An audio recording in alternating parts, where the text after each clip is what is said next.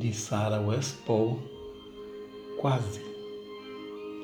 Ainda pior que a convicção do não e a incerteza do talvez é a desilusão de um quase.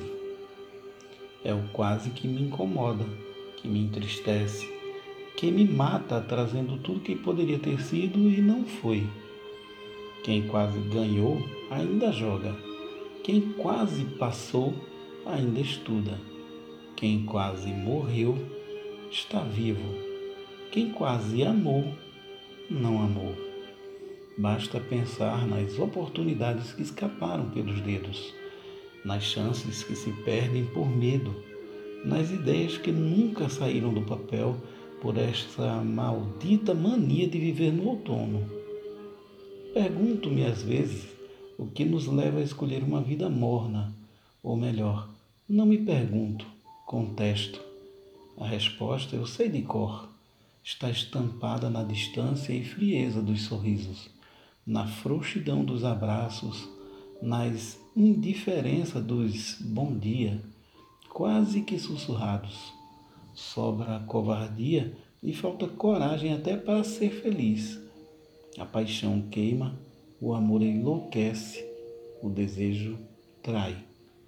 Talvez esses fossem bons motivos para decidir entre a alegria e a dor sentir o nada, mas não são. Se a virtude estivesse mesmo no meio termo, o mar não teria ondas, os dias seriam nublados e o arco-íris em tons de cinza. O nada não ilumina, não inspira, não aflige nem acalma, apenas amplia o vazio que cada um traz dentro de si. Não é que fé mova montanhas, nem que todas as estrelas estejam ao alcance. Para as coisas que não podem ser mudadas, resta-nos somente paciência. Porém, preferir a derrota prévia à dúvida da vitória é desperdiçar a oportunidade de merecer. Para os erros, há perdão. Para os fracassos, chance. Para os amores impossíveis, tempo. De nada adianta cercar um coração vazio ou economizar alma. Um romance cujo fim é instantâneo ou indolor não é romance. Não deixe que a saudade sufoque, que a rotina acomode, que o medo impeça de tentar. Desconfie do destino e acredite em você.